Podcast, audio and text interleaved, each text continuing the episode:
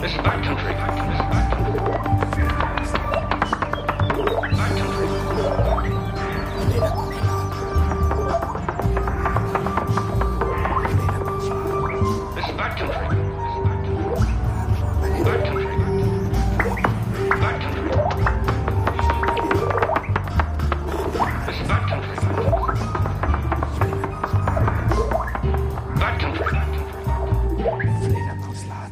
Willkommen zu Fledermausland. Mein Name ist Hans Hartkern. Was kann ich in meinem Garten tun, damit Fledermäuse sich wohlfühlen? Diese Frage habe ich Nadja Santa gestellt. Nadja arbeitet bei Gärtnermeister Walter Wanicek und kennt sich genau aus. Welche Pflanzen sind gut für die Biodiversität? Welche Gartenelemente sollten vermieden werden? Und welche Dünger können verwendet werden? Außerdem sprechen wir über neue Arten in Honduras und Physiotherapie für Menschen und Fledermäuse. Nicht klären konnten wir, wie lange ein Igel lebt. This is backcountry.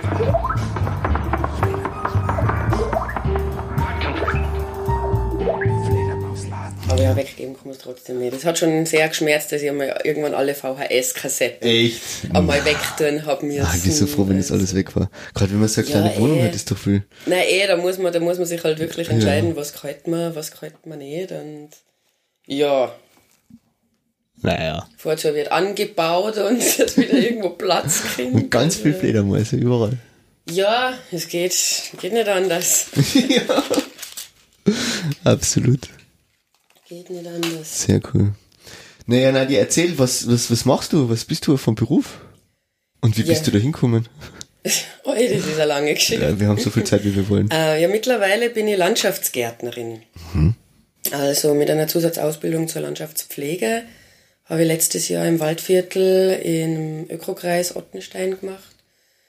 Ja, bin deshalb dort gelandet, weil mit meinem Studium und mit die Fledermäuse ist irgendwie nicht zusammengebracht habe, meinen Lebensunterhalt Okay. zu verdienen. Und irgendwann war halt der Punkt da, wo ich dachte, okay, ich muss mir jetzt ernsthaft was überlegen. Ja. Und habe dann eben Praktika gemacht und bin so zu meinem jetzigen Chef gekommen. Okay. Und der hat mir vor der Ausbildung im Waldviertel erzählt, ich habe mir das angeschaut und war sofort, passt, da ich hin. Alles klar. Aber also du hast zuerst Biologie studiert? Ich habe zuerst Biologie studiert, ganz genau. Habe das Back in Innsbruck gemacht. Ähm, habe dann da aber in die zoologische Richtung einfach nicht weiter studieren können, weil da hat's ähm, große Umstrukturierungen auf der Uni einfach Okay. gegeben und war dann so, dass ich mir gedacht habe, ich glaube nicht, dass ich da die Inhalte einfach kriege, die mich interessieren. Und jetzt irgendwas machen, nur damit man einen Abschluss kriegt, habe ich ja nicht für sinnvoll erachtet. Ja. Und deswegen habe ich mir halt umgeschaut, was, was gibt's noch so. Und bin halt so dann bei der Verhaltens-, Neuro- und Kognitionsbiologie gelandet. Das ist spannend. Niemand macht, niemand ist bei die, bei, hat bei die Fledermäuse angefangen. Die Kathi war bei die Algen. Ja, ja. Der Uli, was hat der Uli? Der war Murmeltier. Na, kann das sein? Ich weiß es gar nicht. Ich weiß, ich weiß jetzt, jetzt Das auch Kognitions, mehr. Neu- Kognitions- und Neurobiologie. Ist das der Pavlovsche Hund? gehört unter Ah. anderem da dazu, genau, fällt, Okay. in die, fällt in diesen Bereich rein. Und ja, in, in, in dem Rahmen habe ich mich dann halt schon weitestgehend irgendwie auf die Fledermäuse zum Fokussieren angefangen, also vorher in Innsbruck auch schon ein bisschen. Äh, ja, und über die Connection dann zum KFFÖ und hat dann sowieso irgendwie alles das eine, das andere ergeben. Und ja, war, war dann aber eben de facto so letztendlich, dass ich, dass, dass ich halt eben nicht geschafft habe, damit eben, wie gesagt, meinen Lebensunterhalt zu verdienen. Also habe schon immer wieder da und dort gearbeitet, ähm, war für die Fledermäuse in Honduras, war für die Fledermäuse in der Schweiz, aber das waren halt immer alles nur kurzfristige Ja. Sachen. Ja. Und das ist. Wie, wie bist du nach Wien gekommen oder warum bist du nach Wien gekommen? Eben, eben fürs Ach so. Masterstudium. Fürs Ma also das Masterstudium, okay, alles klar. Genau. Stimmt, hast gesagt. Alles klar. Und ähm, was, was ist der, also die Katja hat mir erzählt, dass wir über, über Fledermaus ähm, Schutz im Garten reden können, weil du ja Landschafts, nein, Landschaftsgärtnerin. Ist nicht Landschaftsplanung, oder? Ist nicht Landschaftsplanung, Okay. genau. Also die Planung ist wirklich eben Planung Ja. und wir sind quasi dann die ausführenden direkt, Kräfte. direkt in der Erde. Genau, Sehr genau. cool. Ich darf im Dreck wühlen. Das heißt, du musst dich nicht mit AutoCAD oder sowas beschäftigen, sondern Nein. du gehst direkt, du tust umgraben und so. Genau, genau. Sehr cool. Genau. Ah, alles klar. Richtig draußen dreckig machen, hackeln. Und was ist dann, was ist dann die, die Landschaftspflege? Was, was ist da?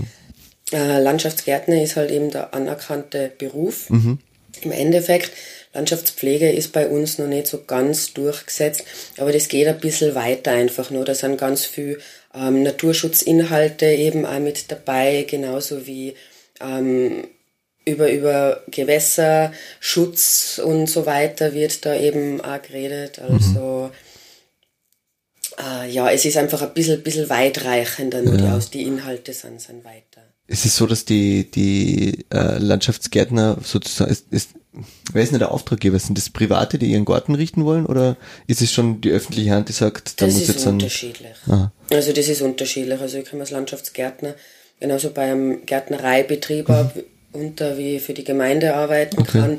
Ich kann auch für Nationalparks arbeiten, aber ist halt immer eine Frage, wo gibt's einen Job. Genau, also, wer nimmt, wer nimmt das an, ja. Genau. Also nein, das Betätigungsfeld von dem her ist eben recht weit, weil wir halt eben auch bei der Ausbildung wirklich sehr, sehr umfangreich Sachen gehabt haben. Also jetzt nicht nur das klassische Gärtnern eben, wir haben genauso eben ähm, Kompostwirtschaft gehabt, Gemüsebau, Obstwirtschaft und so weiter einfach. Also es ist wirklich sehr, sehr breit gefächert gewesen und von dem her super spannend. Cool, cool. Und ja, im Rahmen von dem haben wir halt quasi, quasi unser Gesellenstück Ja. ähm, machen müssen, eben einen eigenen Garten planen und umsetzen. Okay. Und ja, da war dann halt sofort klar, passt. Das muss ein fledermausfreundlicher Garten werden. Ja, dann sind wir gleich dabei. Was, was, was braucht denn, was ist ein fledermausfreundlicher Garten? Also, man, man kann ganz, ganz viele Punkte im Prinzip beachten. Also bei dem, in dem Rahmen habe ich jetzt halt mal vorrangig drauf geschaut, dass ich also wirklich Pflanzen verwende, die halt eben Insekten anlocken, von denen sich halt die Fledermäuse dann ernähren. Ja. Ähm, ich habe geschaut, dass ich Fledermausbretter in meinem Garten unterbringe, äh, dass ich ein Winterquartier zur Verfügung stelle, mein Wildtierhotel quasi. Also das ist ein gestapelter Brennholzhaufen, Okay, ja. im Prinzip, der aber eben halt wirklich stehen bleibt. Mhm. Ähm, weil das ist eines von den größten Probleme im Winter, oder eines der Probleme, sagen wir so, im Winter, dass sich halt eben Fledermäuse zum Schlafen irgendwo zwischen das Brennholz rein verkriechen. Und dann wird's- Und wenn dann zum Einharzen das Holz reingeholt wird, dann kugeln die Viecher daher. Okay, okay. Ich verstehe schon. Ähm, wie ist denn deswegen, also meine Mama hat ja einen Garten und äh, die probiert jetzt dann echt schon lang an, äh, eine Schmetterlingswiese zu machen. Und die hat jetzt dann das Problem, dass sie tut zwar immer diese, also die, die Samen aussehen, aber es setzt sich immer auch Gras durch. Was, was, also das ist halt so ein langweiliges, ich weiß nicht, wie es heißt, irgendwie. Und ähm, was, was kann sie denn da machen, damit da wirklich jetzt mehr Artenvielfalt auf ihrer Blumenwiese, oder was macht sie falsch? Es es ist, es ist schwer zum sagen. Also es kann durchaus auch sein, dass das, die Saatgutmischung einfach nicht, nicht ganz stimmig ist, weil ganz viel von dieser Blumenwiesen, ähm, Geschichten, was man eben kaufen kann, da sind für einjährige Pflanzen dabei, die, die gehen einmal auf und im nächsten Jahr sind es dann wieder weg. Weil dann einfach die Konkurrenz von den anderen ähm, Pflanzen stark ist. Viele Pflanzen brauchen einen offenen Boden, eben zum Beispiel wie der Mohn, der der kommt einmal, wenn du ihn angesehen hast und danach kommt er nicht mehr, auch wenn er noch so stark versamt, weil er einfach den offenen Boden nicht hat. Also das ist je nachdem, Was meinst du mit auch offener Boden? Was ist das? Erde. Ah, ach so, okay, gut. Mhm. Verstehe schon. Also, der, der wo nur eben kein, kein Gras Aha, oder okay. sonstige Kräuter halt eben schon wachsen, weil die sind einfach viel zu konkurrenzstark. Mhm. Ähm, unter Umständen auch, dass das mit der Maat zusammenhängt, also das ist schon, Ja, das machen sie dreimal. Okay, das klingt jetzt nicht so Ja, häufig. okay. Habe jetzt nämlich in, der Zeitung einen Artikel gelesen, dass, dass die Bauern zu früh abmähen. Ja. Und zu oft oder irgendwas, glaube ich. Und dass die ganzen coolen Pflanzen, oder coolen halt, die Pflanzen, die wir halt haben wollen, wegen der Artenvielfalt dazu, Genau. dass die dann keine Zeit haben Genau. zu, zusammen. Genau. Ja, das machen sie eigentlich schon. Ja, ich weiß es nicht, warum, warum, vielleicht ist ja einfach nicht hartnäckig genug. Müs- Müsste man sich vielleicht Ja. im Detail am Standort anschauen. So, Fer- Ferndiagnosen sind oft schwierig. ja, ja. ja, gut. Okay, also du hast, wir brauchen, wir brauchen die, die Insekten wegen der Nahrung und die Unterschlupfe sozusagen. Ja. Das, das sind mal zwei, zwei ganz wichtige Punkte. Ähm, Was heutzutage sicher auch ein großes Problem ist, ist eben immer wieder die, der Einsatz von Pestiziden, Ja. Herbiziden und so weiter. Also das ganze Gift, was einfach im Garten versprüht wird, jetzt nicht nur auf die Pflanzen, da sich Fledermäuse ja ganz gern irgendwo am Haus Unterschlupf suchen und da reicht ja Spalt von 5 mm Ja, genau. oft mal, dass die Fledermaus reinpasst, ist halt einmal die äh, Verwendung von giftiger Holzschutzmittel ein ganz großes Problem. Ähm, ist auch nicht zum Unterschätzen, weil das, diese ganzen Gifte reichern sich einfach in der Fledermaus an, als Endverbraucher der Ja. Nahrungskette in, Ja. sozusagen jetzt da und vergiftet es dann einfach schleichend. Okay. Und das ist, das ist halt ein großes Problem. Und gerade im städtischen Bereich äh, die, die Lichtverschmutzung im Die Prinzip. Lichtverschmutzung. Also Fledermäuse sind nachtaktiv Ja. und da wenn es einige Arten gibt, die gerne um Straßenlaternen jagen und sich vom Licht nicht Das so abschrecken sein, lassen, ähm, ist es doch oft so, also Untersuchungen sagen schon auch, dass sich Fledermäuse von zu viel Licht einfach ein bisschen abschrecken Mhm. Okay. lassen. Weil eigentlich wäre ja so eine Straßenlaterne ideal, weil du die ganzen Insekten drum hast und du müsstest ja eigentlich nur so ein Ja, aber es machen eben nicht alle Arten Okay. diese Art der Jagd. Also es ist die meistens, wenn man an einer Straßenlaterne Fledermaus sieht, ist eine Zwergfledermaus. Mhm. Eine unserer kleinsten Arten und das ist halt generell vom Jagdverhalten passt das halt. Die ist sehr wendig, tut kleinräumig fliegen. Ähm, andere machen es anders. Ja, so. ja. Okay. Ne gut, aber gegen die Lichtverschmutzung kann man jetzt in seinem Garten eigentlich nicht viel was tun, gell? Ja, man kann nicht nur zusätzliche Beleuchtung so, zum ja. Beispiel einfach ja. aufstellen. Also es gibt wirklich viele Gärten, da wo irgendwelche Leuchtkugeln oder sonstige Beleuchtungselemente drin sind. Doch, doch. Also ähm, ich vermute, dass das heutzutage halt für mit, mit dem Thema Sicherheit irgendwo einhergeht, so. dass die Leute ihren Garten halt ausgeleuchtet haben wollen, um Okay. da keine dunklen Ecken zu haben, wo sich vielleicht irgendwer irgendwas verstecken könnte. Ich weiß es nicht Angst genau. fressen Seele auf. Aber, aber Beleuchtung ist durchaus ein Thema im Okay, Garten. okay. Na, das wäre mir zum Beispiel nie eingefallen, meinen Garten zu beleuchten in der Nacht. Also außer ich bin jetzt, also wobei dann würde ich eigentlich ja auf die Sterne vertrauen und auf den Mond, aber ich bin ja ein Hippie-Kind. Ähm, genau, wegen, wegen die Pestizide und, und äh, wollte ich noch fragen, ist das, ähm, ist, sind so giftige Sachen überhaupt erlaubt? Oder, oder was ist das für ein Endverbraucher Leider, eigentlich? also meiner Meinung nach sind, sind leider noch viel zu viel giftige Ja. Sachen und wirklich gesundheitsschädliche, umweltschädliche Sachen erlaubt. Weil eigentlich was für die Fledermaus giftig ist, als Säugetier müsste für mich als Mensch auch giftig sein, oder? Ja, es ist immer Denk jetzt, natürlich die ist das so? Dosis. Mir Ja, sind, sind halt schon ganz andere Kaliber. Ja, ja, als, wie- als wie so eine kleine, Größe, wie so ja. eine kleine Fledermaus, die eben mit gerade mal ein paar Gramm im Prinzip zu Buche schlagt. Also da machen sich solche Gifte halt schon viel schneller bemerkbar Mhm. okay. einfach. Ähm, ja. Und es ist durchaus also für einen, für einen Privatverbraucher sind diese Gifte durchaus auch erhältlich. Also Okay, natürlich mit, mit der Ausbildung im Gewerbe reden wir nochmal von ganz andere Sachen, aber ganz viele, viele Mittel sind durchaus eben in Haushaltsgrößen ähm, ganz normal erhältlich. Man kriegt zwar keine Konzentrate, das sind meistens eben Fertigprodukte, Ja. die man halt anwenden kann, was nichts dran ändert, dass das, was drinnen ist, giftig ist. Ja, ja, ja. Ja, meine Mama nimmt nur Brennnesselijauche. Das ist ja okay. Das ist eine super Ja, Sache. ja, klar. nee, es gibt total viel tolle natürliche Pflanzenschutzmittel, Pflanzenstärkungsmittel. Ja, mit die eigenen Hände, oder? Also, ich kenne das jetzt nur, ich meine, wenn man die Zeit hat, dann kann man ja sein, sein, sein Unkraut einfach jeden, oder? Ich meine, es kommt halt immer wieder, aber so ist es halt. Ja, es geht, es geht ja da oft nicht nur ums, ums Unkraut, sondern halt viel wirklich um die, was halt als Schädling ganz gern bezeichnet Mhm. wird. Also, was da halt deine, deine Blumen zusammenfressen oder dein Okay. Gemüse zusammenfrisst. Und da wird halt dann schon oft gern aufs Gift zurückgegriffen, weil es halt oftmals einfach, sagen wir, effe effektiver ist. Du hast schneller einen Effekt. Ja, Aber, aber du hast halt auch einen Nebeneffekte, weitreichenden ja, Nebeneffekte, genau, sind halt auch. schon. Und dann sind die Fledermäuse weg und dann sind mehr Insekten, das heißt, dann brauche ich mehr. Im Endeffekt könnte sich's, könnte sich's wieder auf das rauslaufen, ja. Also es ist durchaus, kann man so sehen, dass Fledermausschutz natürlich auch Pflanzenschutz Mhm. bedeutet, weil es eben wirklich ganz viel der Insekten, die eben der Mensch als Schädling ähm, erachtet, fressen. Ja, okay.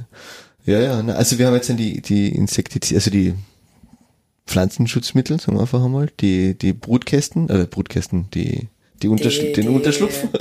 die. Fledermausbretter, Genau, und genau. das, das kein Licht ist, gibt es sonst noch was, was man beachten kann? Im privaten Garten? Für Fledermäuse? Da haben wir, äh, eigentlich haben wir, haben wir da schon recht Ja. viel für abgedeckt. Also da ist ja gerade, ja, das Futter, wenn man den Platz hat, Ja. dann könnte man nur drüber nachdenken, dass man sich zum Beispiel einen Teich Mhm. in, in den Garten reingibt, weil Fledermäuse müssen trinken. Trinken. Ähm, es braucht aber halt schon eine gewisse Größe einfach vom Teich, so, so ein kleines Dipbecken. Ja. Das, das ist für eine Fledermaus uninteressant. Vogelbecken ist nichts. Vogelbecken nützt der Fledermaus gar nichts. Also sie, sie müssen halt einfach anfliegen können. Die fliegen dann ganz knapp über, über dem Wasser dahin. Kinnlade ausklappen. Hin- Ja, ganz, gen ganz genau, ganz genau so läuft's. Und da braucht man halt einfach ein bisschen, ein bisschen an Platz Ja, dafür. Verstehe schon, ja, verstehe schon. Und da ist es halt dann auch das Optimum, dass man halt diesen, diesen Teich einfach so naturnah wie möglich gestaltet. Ja. Also im, im Prinzip gen generell einfach den Garten naturnah zu halten, ist, ist für die Artenvielfalt und letztendlich für die Fledermäuse halt natürlich auch optimal. Ja, wahrscheinlich hier für alle, also es greift Also, dann ineinander. Es ist, die Tendenz geht halt im Moment, oder ist die letzten Jahre, sagen wir so, schon stark halt eben zu diesem wirklich ausgeräumten, stark gepflegten Garten gewesen, da wo man englischen Rasen braucht, da wo alles getrennt und so weiter sein muss. Aber, aber für die Artenvielfalt wäre es halt ja. einfach wirklich besser, wenn man einfach auch wilde Ecken lässt. Mhm. Da wo eben die Blumen, die was aufgehen, sein dürfen, da wo man nicht das ganze Material, was man zum Beispiel wegschneidet, ähm, alles in die Biotonne haut, sondern irgendwo liegen lässt. Ja. Also das bildet, bietet auch Unterschlupfmöglichkeiten für alle möglichen Tiere. Und Für den Igel. zum Beispiel Der hier auch, ein, wieder Insekten auch ein. Insektenfresser. Ja, genau. Ja, wir haben auch einen Igel im Garten. Der schmatzt ganz laut. Manchmal haben wir ihn gesehen. Das ist ganz lustig, ja. Und wir haben dann, ähm, ist das jetzt ein Kanal, aber ich glaube von der Regenrinne irgend so, so ein kleines Loch, da war er, da ist einmal eingefallen. Okay. Dann habe ich ihn rausgeholt. Aber da war ich noch Schüler. Ich weiß nicht, ob der Igel, ob es den noch gibt oder ob das vielleicht der andere ist inzwischen. Ja, die Vermutung ist, glaube ich, dass es ein anderer ist. Also, ich, bin, ich bin mir jetzt aktuell nicht ganz sicher über die Lebenserwartung von einem Igel. Ja, der kann jetzt 10, 15 Jahre haben, oder? Ja, Nicht so. Ich glaube, ich Schau. bin kein Igel-Experte, aber ich glaube nicht. Alles klar. Wie ist denn das, wenn du jetzt einen, einen ähm, privaten Auftraggeber hast, keine Ahnung, der dass, dass du seinen Garten gestaltest, bist du dann, ist, bist du erfolgreich, ich gehe jetzt einfach einmal davon aus, dass du dann so ein bisschen probierst, das zu droppen, dass, dass er vielleicht die eine oder andere Fledermaus-Schutzeinrichtung zulässt. Machst du das? Schon, oder? Habe ich, habe ich vorzumachen. Ja. Also ich bin ja jetzt halt im Prinzip ganz frisch mit der Ausbildung Ach so, fertig okay. seit Ende Februar und habe jetzt gerade angefangen Ja. zum Arbeiten. Also ich, ich, ich finde mich da gerade erst Ja, ein. ich verstehe schon. Ist, ist aber natürlich der Plan, ähm, dass das eben schon, schon so, so läuft. Also da ist eben zum Glück auch mein Chef ganz, ganz offen für, für diese Geschichten. Tut selber bei den Kundschaften auch immer wieder sagen, na, das soll man jetzt stehen lassen, das ist für die Insekten Okay, wichtig und da wartet man noch ein paar Wochen mit Schneiden, bis es verblöd ist, dass eben die Bienen da genug gehabt haben zum Beispiel und so. Also ist, was das anbelangt, da sehr, sehr offen. Wir machen im Moment da sehr viel Baumkontrollen Ja? und da gibt's eben auch die Möglichkeit, dass man, wenn die Verkehrssicherheit gegeben ist, möglich halt Habitatbäume erhält. Aha. Also das ist im Moment gerade ein großes Ziel eben von mir, dass bei diesen Kontrollen Habitatbäume erhalten bleiben, dass nicht alles weggeschnitten Also wird. wenn er jetzt schon alt ist und, und Genau, es gibt einfach überall im, im städtischen wie im privaten Bereich gibt es einfach Bäume, die halt schon geschädigt sind. Diverse Ursachen ja, sind, sind da ausschlaggebend, aber wo man halt bei ganz viel alte Bäume eben wirklich große Höhlen sehen kann, wo man wirklich sieht, okay, da wohnt sehr wahrscheinlich was drinnen. aha. Und da gibt's halt schon die Möglichkeit, dass man, dass man halt naheliegt, dass man da halt einen Teil vom Baum zumindest Ja. stehen lässt, dass der dann halt von allein natürlich verrotten darf, ist halt immer eben eben die Sache, es muss die Verkehrssicherheit Ja, gegeben klar. sein. Ja, das, Das ist, ist ja halt. der, der große Faktor, Ja, warum man könnte wir unterstützen. Also, mir ist es jetzt dann, irgendwo vor kurzem bin ich, bin irgendwo durch die Gegend gestiegen und da habe ich auch so einen alten Totenbaum, oder war er tot, ich weiß es nicht, er hat noch lebend ausgeschaut, aber er war halt in der Mitte, war halt ein Loch, gell. Mhm. Und da habe ich gesehen, da haben sie so, so Streben einige, einige getan. Wo war denn das? Ich glaube eh im dritten irgendwo. Also den haben sie wahrscheinlich wirklich stehen lassen für Dings, kann das sein. Ja. Ah, möglich, es wären teilweise auch wirklich alte Bäume, die sind halt halt stützt oder? Mhm. Ähm, die halt irgendwie einen Erhaltungswert haben. Da wird sicher ein größerer Aufwand betrieben, um die eben zu erhalten. Da kann man dann durchaus mit, mit Stützen, Kronensicherung, also Mhm. da gibt's unterschiedliche Möglichkeiten, wie man so einen Baum nochmal sicherer machen kann. Aber irgendwann ist natürlich da auch die Grenze erreicht, wo klar. man dann einfach sagt, es ist, ähm, es, ja, leider, es ist nicht mehr wirtschaftlich Ja, okay, gut. den, den, den Baum zu erhalten. Das zum einen und eben der große Punkt einfach das, die. Sicherheitsfrage.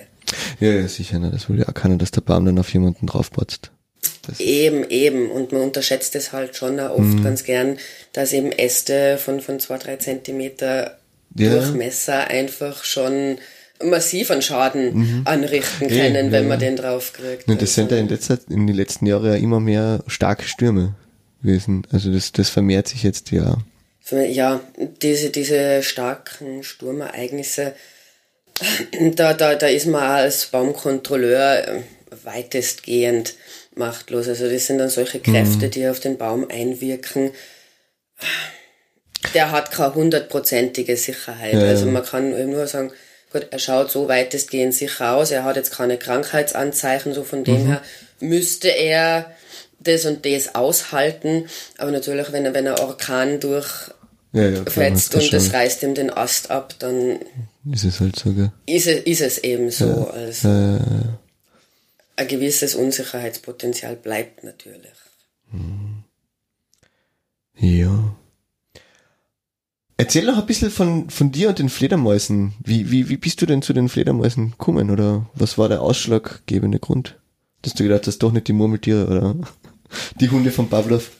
Es, es, es hat sich so ergeben, es Mhm. hat sich irgendwie so entwickelt. Also man taugt haben es mir immer schon, Ja. schon die Viecher, aber so dass das Interesse wirklich in die Tiefe gehen angefangen hat, das hat wirklich mit dem Studium dann angefangen. In Innsbruck schon, weil ich damals eine Studienkollegin gehabt habe. Ähm, bei denen im Hotel haben sie äh, Wochenstubenquartier für kleine Hufeisennasen gehabt. Und ja, so hat's dann irgendwie angefangen, dass ich eben meine Backarbeit über diese ähm, Quartiere geschrieben habe, habe da eine Quartierskartierung gemacht, habe über das rauf dann halt immer mehr Fledermausmenschen kennengelernt. Hat dann mit Fledermauspflege dann auch recht bald angefangen. Und ja, so, so bin ich da immer tiefer reingeraten, kann man, kann man im Prinzip sagen. Und wo ich dann nach Wien gegangen bin, hat sie mir auch geheißen, ja du, Das- Mötti bei dem und dem. Und Dann, ja, und so, so hat sich das dann irgendwie immer weiterentwickelt, verselbstständigt. Habe eben äh, zum Beispiel für meine Masterarbeit das Angebot gekriegt, die Masterarbeit zu schreiben. Fledermaus natürlich. Und ja, ja, wenn ihr eine Masterarbeit schreibt, dann muss man das schon taugen. Also, ich würd- das ist ja extrem viel Arbeit. Nee, eben natürlich die, eben das Interesse war da, die Faszination für, für die Tiere ist da und halt eben massiv aus der Pflege raus einfach, also weil man da halt die Tiere wirklich rein in der Hand hat, Ja. was wirklich schon eine spannende, spannende Geschichte ist, weil so in der Forschung hat man ja oftmals nicht mehr viel Tierkontakt. ja, ja, da geht's um Zahlen Weil halt ne? mit den ganzen neuen Methoden halt ganz viel einfach akustisch abbrennt, was für die Tiere eh toll ist, weil Ja, es einfach nicht lassen. invasiv ist und, und sie nicht gestört werden. Aber ja, das Tier wirklich, wirklich halt aus der Nähe zu sehen, ähm, ist, ist halt schon wirklich super faszinierend. Ja. Und, aber merkt, dass es einfach für, für die Öffentlichkeit, für die Öffentlichkeitsarbeit ähm, ganz, ganz wichtig ist, dass man die Tiere sagen kann. Ja. Was hast du in Honduras gemacht? Weil du gesagt hast, du hast. In, in Honduras habe ich bei der Erstbeschreibung der Arten Utilas Cool. mitgearbeitet. Also das war ganz eine spannende Geschichte eigentlich von zwei Privatpersonen, dort eine initiierte Forschungseinrichtung, die eben der Meinung waren, wir haben so viel tolle Natur und, und ja. Pflanzen und Tiere da und das gehört geschützt und die Leute kümmern sich nicht wirklich drum und da müssen wir jetzt was machen. Und angefangen hat das Ganze eigentlich über, über Leguane, weil sie ja. dann nämlich eine endemische Art haben auf der Insel. Was heißt endemisch? Die gibt's nur dort. Ah, okay. Mhm. Also nicht sonst irgendwie und das ist halt wirklich eine Art. So wie die Vulfenia. Nur, nur auf der Insel. Die Vulfenia. Das ist ja so eine Blume am Nassfeld. Okay. Die, die gibt's nur am Nassfeld und im Himalaya. Okay. Aber erzähl weiter. Also die Leguane? Mit, mit denen hat das ursprünglich an, angefangen und eben die, die, eine der Mitbegründerinnen, die Andrea, ist halt auch ganz stark Fledermaus interessiert und hat dann gedacht, ja, es war es eigentlich keiner, welche Fledermäuse es auf der Insel gibt. Mhm. Hat dann eben an, an diverse Unis, glaube ich, weltweit halt eben Ausschreibungen geschickt, dass da halt jemand gesucht wird, um mitzuarbeiten, mitzuhelfen. Und ja, so, so bin ich dann nach meinem Studium dahin. Wie, wie läuft so eine Erstbeschreibung ab? Was, was macht man da? Ja, ist in dem Fall der weniger schöne Teil der Arbeit eines, eines Biologen im Prinzip. Aber einfangen, abmuchsen, sezieren? Ja, ja okay. im, im, im Endeffekt ja. Aha. Also weil halt eben nach wie vor leider, oder zumindest in Mittelamerika, wie es bei uns ist, weiß ich nicht genau, aber dort ist es nach wie vor so, um einen Artnachweis erbringen zu können, ja musst du ein weibliches und ein männliches Exemplar fürs Museum vorlegen ah, können okay. oder für die Universität eben. Oh ja. Ja, das ist, das ist halt eben, eben der große Wermutstropfen mhm. an, an der Fledermausforschung. Ja. In, in dem Fall einfach. Na, wir sind da sechs Wochen jeden, jeden Abend irgendwo in den Regenwald gestapft, mit, be, bewaffnet mit Bambusstangen und Netzen und einen Haufen, einen Haufen Zeug und haben halt, ja, Netzfänge gemacht. Ja. Und haben, haben alle so vermessen, beschrieben und so weiter. Und insofern es halt eben eine neue Art gewesen ist, ist, ist da halt jeweils ein Exemplar dann leider einpackt worden. Okay. Ja. Ja gut, aber wenn man die, die, die Arten kennt, dann kann man sie vielleicht schützen. Oder? Also ich probiere das jetzt.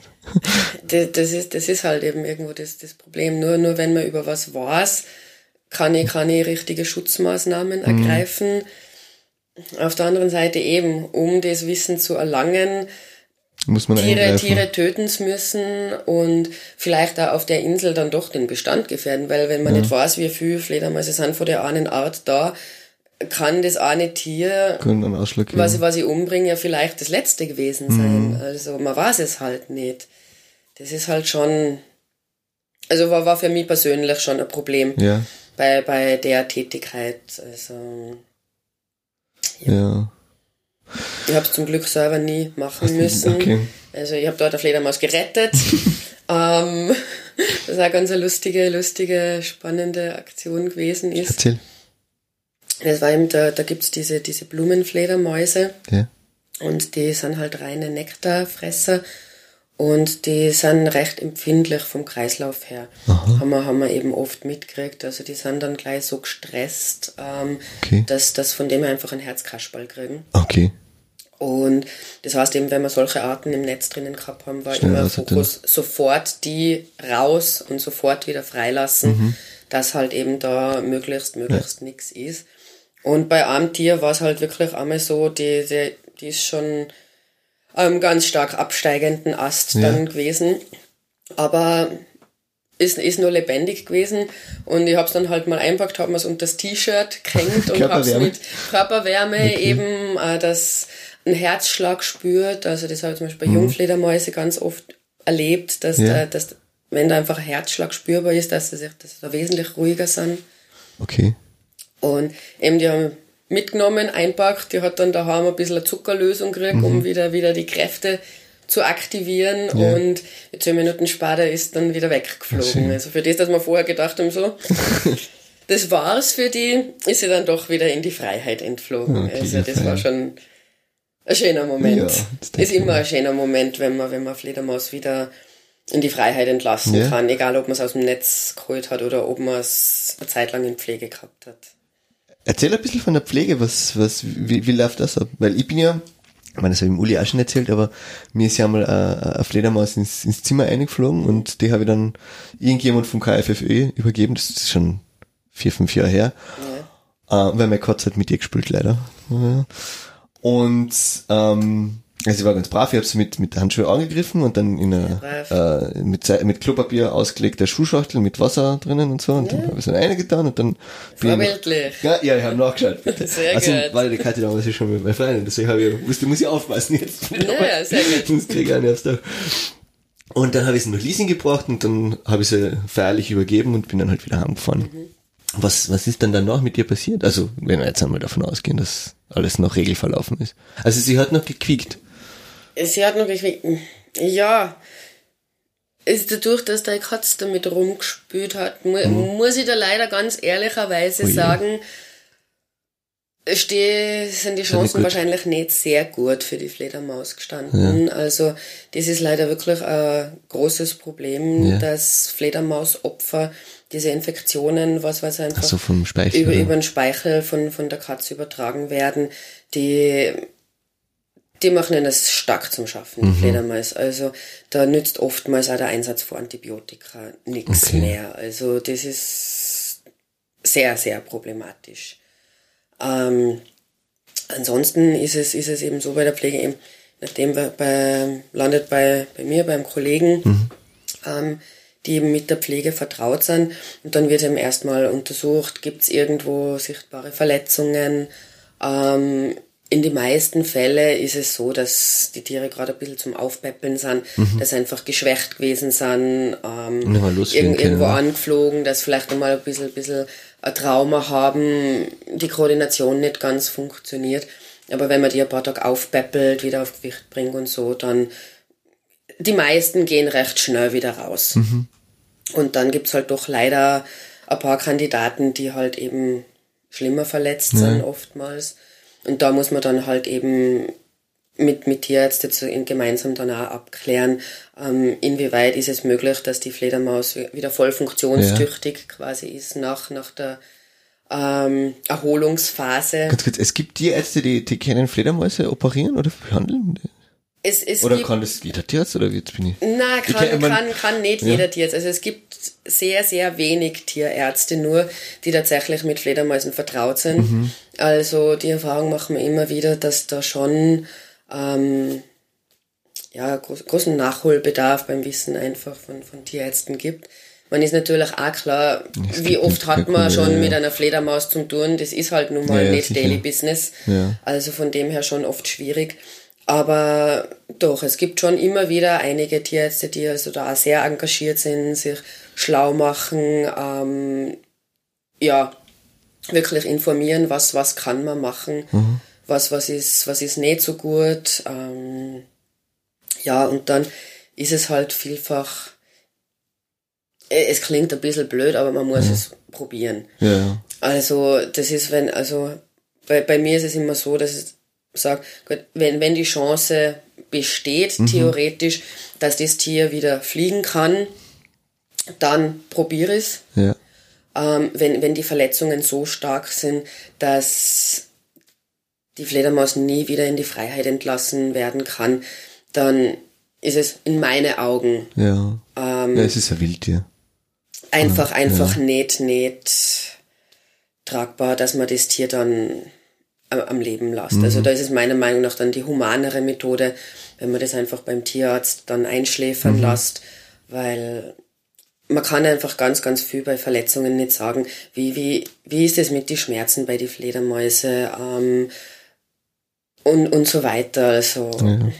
Und da denke ich mir einfach, das ist dann klar wie mehr Tierquälerei, wenn man, wenn man es dann um jeden Preis ja. einfach am Leben erhalten möchte. Also insoweit die Möglichkeit besteht, solange das Tier aktiv ist, solange es brav frisst, mhm. ähm, und ihm jetzt nicht der Fall ist, dass sagt, okay, es ist eine ganze Gliedmasse weg ja, ja, oder irgendwie so, Klar. sondern nur so Verletzungen sind, dann, dann kann man das probieren, weil sie sind wahnsinnig regenerationsfähig, die. Tiere. Also das ist schon immer wieder überraschend, was die eigentlich alles überleben können und welche Verletzungen durchaus ausheilen können. Mhm auch mit der richtigen Pflege. ähm, ist da wirklich ganz viel möglich. Also es sind sogar schlimmere Flügelverletzungen, also wenn die Flughaut verletzt ist, Ja. ist es möglich, dass man das komplett ausheilen kann, Okay. dass die dann auch wieder fliegen kann. Also vor, vor vielen Jahren hat's da nur immer geheißen, das verheilt absolut nicht, die wird nie wieder so dehnbar und geschmeidig sein, die Flughaut, also das kann man vergessen. Aber mittlerweile haben wir doch Methoden gefunden, wo das auch geht. Also es ist langwierig, Ja. Also Flughautverletzungen sind wirklich schwer, langwierig, erfordert viel Aufwand, viel Pflege, Ja. aber es funktioniert. Wie, welche Methoden sind das? Ach, da gehört, da gehört einfach dazu, dass man halt eben auch schaut, dass die, dass die, dass sich die Flughaut nicht einrollt, dass es nicht eintrocknet. Das ist ganz viel mit, mit Cremen verbunden. Physiotherapie. Physio, Physiotherapie ist, ist durchaus wichtig, dass eben der Flügel mehrmals täglich einfach auch Bewegt bewegt, wird, mhm. wird, dass eben die Haut, die nachwächst, dehnbar bleibt. Und Ja. eben, weil wenn die Fledermaus die ganze Zeit in Ruhestellung ist, dann wächst Ja. es nicht so wieder zusammen, wie es soll. Und dann ist es natürlich eingeschränkt, das Mhm. Flugvermögen. Aber eben, wenn man da schön brav immer Physiotherapie macht, dann, dann Cool. haben wir da wirklich schon, schon wahnsinnig tolle Erfolge erzielt. Also, wo wir es uns am Anfang nicht gedacht hätten Mhm. und dann letztendlich der Flügel war wieder komplett wie neu quasi. Physio für die Fledermaus. Das ist da gemacht. Ja, Ja, nein, es ist genial. Ja, muss, muss sein. Ja, es ist auch nur ein Säugetier. Also es ist bei meiner, bei meinem Arm auch so. Der sagt der Physiotherapeut, auch, er muss ihn bewegen. Bis, bis zur Genau. Schmerzgrenze und nicht drüber. Ja. Es ist, es ist eben so. Es funktioniert da auch nicht recht für anders. Hast du dann die Fledermäuse da bei dir in, in, in der Wohnung? Oder habt ihr so einen, Die sind, die sind da bei mir. Nein, wir hast du haben mit der, der Mitbewohnerin, der Genau. achtbeinige? Genau, Macht ihr da genau. keinen Stress? Nein, wir haben keine, keine zentrale Pflegestelle, also ist, ist finanziell und logistisch einfach schwierig, sowas, sowas umzusetzen. Also von dem her Also pflegen wir eigentlich alle, die eben da in der Pflege tätig sind, daheim. okay. Ah, habt ihr da so, so ein Netzwerk oder so vom KfFÖ, das sind dann die, die Pflegerinnen und Pfleger und wer gerade frei hat, der kriegt die nächste dann, oder? Äh, läuft eigentlich eher so nach dem, wo wird die Fledermaus gefunden, ähm, dass man da halt nach Möglichkeit den Pfleger kontaktiert, der da halt am nächsten Okay. ist, dass eben auch die Finder nicht immer große Wege haben, weil die sind manchmal wirklich auch wahnsinnig engagiert und fahren ein, zwei Stunden mit dem Auto, nur um dir die Fledermaus zu bringen. Also Ja. das ist ja da echt fantastischer. Toller, dass die Leute anrufen, dass sie es eben nicht nur liegen lassen. Das Tier passiert auch oft ja, genug. Ähm, ja, also, also wer im Prinzip ans Telefon geht, wer Zeit hat, der, Der der, über, übernimmt die Fledermaus dann sozusagen, ja. Was ist dir noch wichtig? Ja, vielleicht, dass man noch ein bisschen, bisschen drüber redet, was für Pflanzen man eigentlich in den Garten Erzähl mir geben. Pflanzen. Und das ist eh total fantastisch, nämlich, weil alles, was gut riecht, Ja? ist, ist total super. Also, ähm, ja, gerade gerade eben Kräuter zum Beispiel sind, sind ganz fantastisch. Also angefangen von, von Thymian, Rosmarin, Majoran, Borretsch, ist alles nachweislich eben eine Futterpflanze für Insekten, die gern von Fledermäuse bejagt werden. Ja. Wildrosen kann dazu, genauso wie Geißblätter. Das sind so Schlingpflanzen, die immer in der Ja. Nacht die, die Blüten aufnehmen und ganz stark duften. Also, ja, alles, was stark duftet, ist, ist Ja. sehr, sehr anziehend eben für die Insekten und dementsprechend die dann auch für die Fledermäuse. Es gibt noch Schnittlauch, Ja. kann man, kann man ersetzen, Nachtviolen, Mondviolen, Hm. solche, solche Sachen. Wegwarte, gerade so Schmetterlingsstrauch, Mhm. ist, ist auch ganz spannend. Äh, generell ähm, Blüten, die, also Röhrenblüten, Mhm. Sind, sind, sind da recht interessant, weil Röhrenblüten eher Falter anlocken, die dann eben mit Ah, ihrem okay, mit Rüssel reinkommen. okay, ja. Und so ein Falter ist halt natürlich schon, schon wahnsinnig toll für so Fledermaus. Also unterschiedliche Größen, Formen. Nachtkerze ist auch noch ganz, ganz eine tolle Futterpflanze für Nachtfalter, auch für größere. Ja. Und das, das lockt dann eben die, die Fledermäuse immer. Wie macht das eigentlich die, die, die öffentlichen Parks und so? Haben die solche Pflanzen? Haben das, das klingt eigentlich nicht so danach. oder? Ich glaube in die öffentlichen Parks, also diese, diese öffentlichen Grünflächen werden, Ja. glaube ich, gern gerade nach, nach was ist gerade in Mode Okay. ähm, Was ist bequem? Mhm. angepflanzt, was ist bequem, was ist pflegeleicht. Das ist natürlich schon auch ein großer Faktor. Man kann nicht jede Pflanze an jeden Standort hinsetzen und erwarten, dass die Ja, wundervoll gedeiht. Schon. Hm. Ähm, also das ist, das ist, mü müsste man sicher schauen. Also gäbe Sicherheit, sicherlich jetzt- da, da Nachholbedarf, dass man da ein bisschen interessantere Pflanzen im öffentlichen Raum anpflanzt. Aber ich Mhm. glaube, wenn, wenn man da schon vielleicht mal eben aufs Gift und so weiter verzichten würde, hat, hat man schon viel erreicht. Ja. Ich. Also. Das machen sie wahrscheinlich auch viel, gell? Die öffentlichen Gärtner. Nimm ich jetzt einfach einmal an.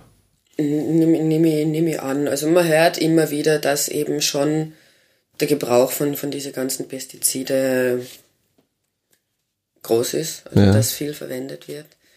Also das ist eher, es ist langsam im Kommen, dass so ein bisschen Umdenken stattfindet, dass man eben doch wieder ein bisschen mehr zu biologische Mittel, natürliche Mittel einfach Mhm. greift. Man, man darf da auch nicht davon ausgehen, dass nur weil biologisch draufsteht, dass es unschädlich ist. Ja, ja, nein, also, es gibt da durchaus auch Mittel, die nicht unbedenklich sind. Also man muss sich da durchaus auch informieren. Ja. Aber es gibt dafür tolle Sachen, eben, die man ganz selber, zum Beispiel auch leicht selber zusammenbrauen kann, wie eben zum Beispiel ein Brennnessel, ja. so der Brennnessel-Jauche und, und dergleichen. Und es ist eben so, wenn man du, einen gesunden stinkt Boden halt, ja. hat, eine gesunde Pflanze hat, dann, dann hat man auch weniger Schädlinge. Also es, ist, es fängt im Prinzip beim Boden an. Ja. Wenn ich, wenn ich einen gesunden Boden habe, dann, dann ist die Pflanze gesünder, ist, ähm, kann sich besser gegen Krankheiten wie auch gegen Schädlinge wehren.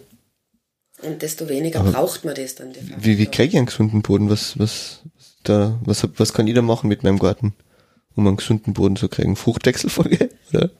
Fruchtwechsel ist gerade Ja. im Gemüsebau zum Beispiel wirklich natürlich ein großes Thema, auch um Krankheiten abzuwehren. Ja.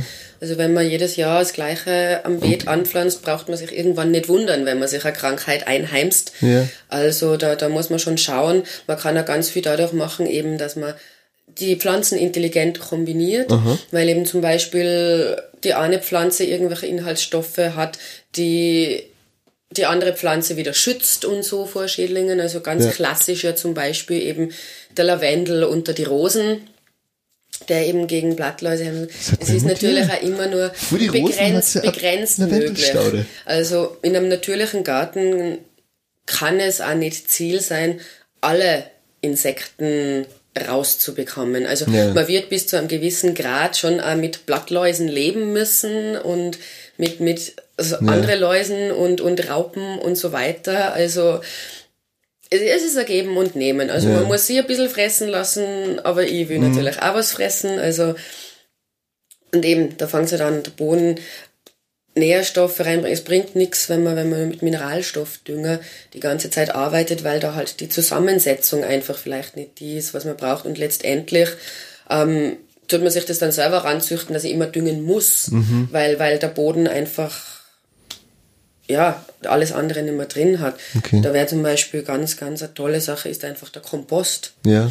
Der hat zwar, es braucht ein bisschen, bis der Wirkung anfängt, also man hat eben nicht so diese Sofortwirkung, wie man halt schon bei, bei mineralische und Grunddünger halt hat. Ja. Aber der Langzeiteffekt ist halt besser. Kompost ist super für fürs Krümelgefüge des Boden. Also man soll eben schauen, eben, dass der Boden frisch ist, dass er durchlüftet ist, dass er feucht ist, dass das Bodenleben drin einfach stimmt. Die Und wenn- Regenwürmer. Wenn, das also die Regenwürmer, ganz, ganz wichtig. Ja. Also, und als sonstige, was, was in einem Boden alles an Kleinstlebewesen drinnen ist, die wichtige Aufgaben erfüllen, wenn das alles passt, Ja. geht's der, geht's der Pflanze auch gut. Geht's der Pflanze gut, dann geht's uns allen gut. Genau, ganz genau. Ja. Ja, vielleicht noch ganz, ganz wichtig ist, dass man eben, wenn man ähm, Quartiermöglichkeiten für Fledermäuse im Garten schafft, dass die Katzen sich aufgrenzt werden. Also eben Stacheldraht. gewisse, gewisse, nein, einfach bei einer gewissen Höhe, wo, wo die Katze nicht zukommt. Das, weil das lernen Katzen schon sehr schnell. Ja. Dass sie dann wissen, wo fliegt die Fledermaus aus und wo Kommt muss ich, muss ich zugreifen im, im blödsten Fall. Ja, na ja. Hauskatzen sind für Fledermäuse besser als freilaufende Katzen. für die Katze Das ist es anders. ja, natürlich. Das eine Deswegen halt nicht. eben schon wichtig, dass man halt eben, wenn man Quartiere schafft, dass die eben Katzen sich in einer gewissen Höhe einfach aufgehängt sind. Ja, das ist, das ist ein wichtiger Faktor noch. Sonst, wenn man weiß, dass irgendwo Fledermäuse im Haus übernachten oder auch im Winter, sind sie gehen ja ganz gerne in Kellerräume, so, nach Möglichkeit nicht stören. Ja.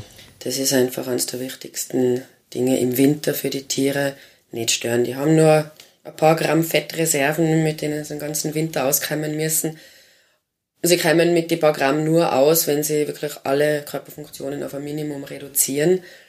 Wenn sie gestört werden, werden diese Funktionen aber wieder aufgenommen, weil die Fledermaus geht in Alarmbereitschaft und sie alle. Funktionen wieder hoch und das verbraucht wahnsinnig viel Energie.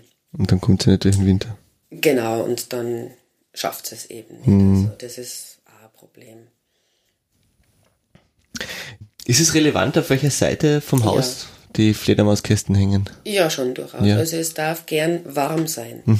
Denn Fledermauskästen werden in der Regel, sage ich mal, als Wochenstubenquartier genützt für die Fledermäuse. Also im Sommer, um eben einfach ein Schlafquartier zu haben, gern aber auch von vielen Arten, um dort halt eben die Jungen zur Welt zu bringen und groß zu ziehen.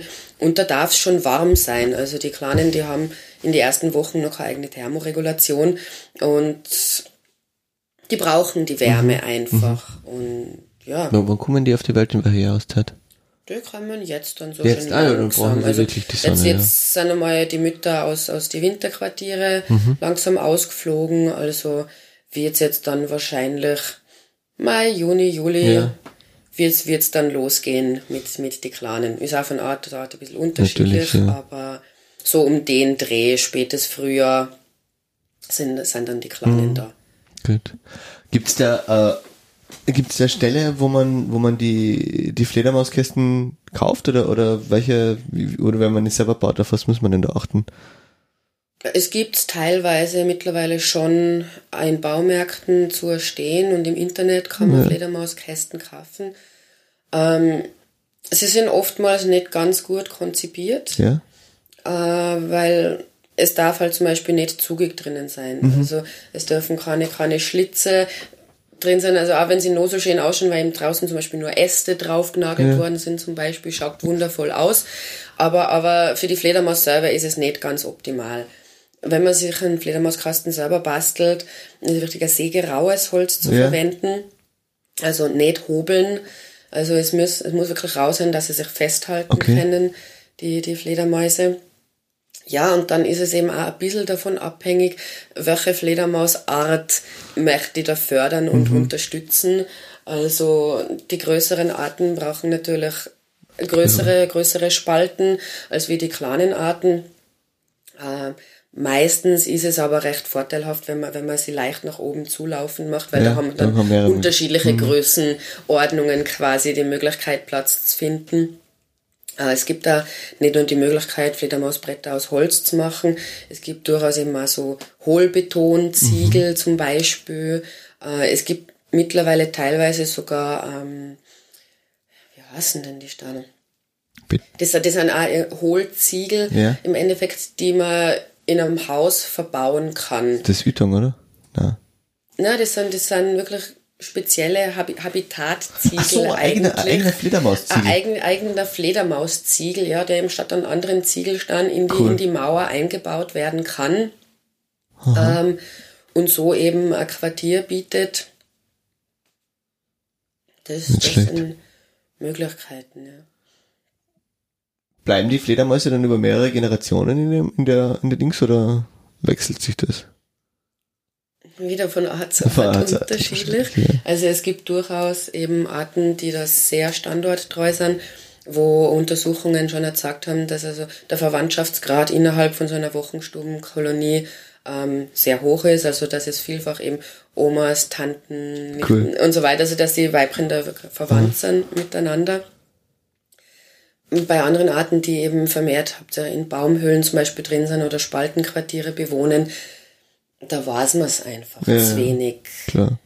Wie willst du es ja feststellen? Äh, Genau, das ist, das ist eben der, der große, große Punkt. Es ist sehr viel in der Fledermausforschung liegt im Dunkeln, weil, weil man es einfach nicht weiß, weil halt die, die Forschung sehr schwierig ist durch die nächtliche Lebensweise und das Fliegen können. Also, ja, für, für uns Menschen nicht das einfachste Forschungsobjekt, kann man so sagen. Naja. Hm. Ich habe einmal für meine Mama einen Fledermauskasten gebaut und den haben wir aufgehängt. Das war vor drei Jahren und da ist noch immer keine eingezogen. Warum habe ich, ist habe ich falsch aufgehängt, habe ich falsch gemacht oder braucht das manchmal einfach so lang? Du musst da überhaupt nichts falsch gemacht haben. Also das ist, es ist eine Ich Glückssache habe schon geschaut, dass, er, dass, dass, es genau ja. ganz dicht ist und so. Ich habe da sogar noch Pop, Dachpappen aufgetan. Es ist, es ist wirklich ganz, ganz unterschiedlich. Also manche Fledermauskästen werden innerhalb von kürzester Zeit angenommen, manche Fledermauskästen gar nicht. Wo man oft dann auch nicht genau weiß, woran liegt es einfach, weil eben, wie du sagst, alles theoretisch richtig gemacht. Ähm, ich glaube halt schon auch, dass ein Faktor einfach der ist, ähm, in, inwieweit ist die Nachfrage nach Wohnungen quasi da.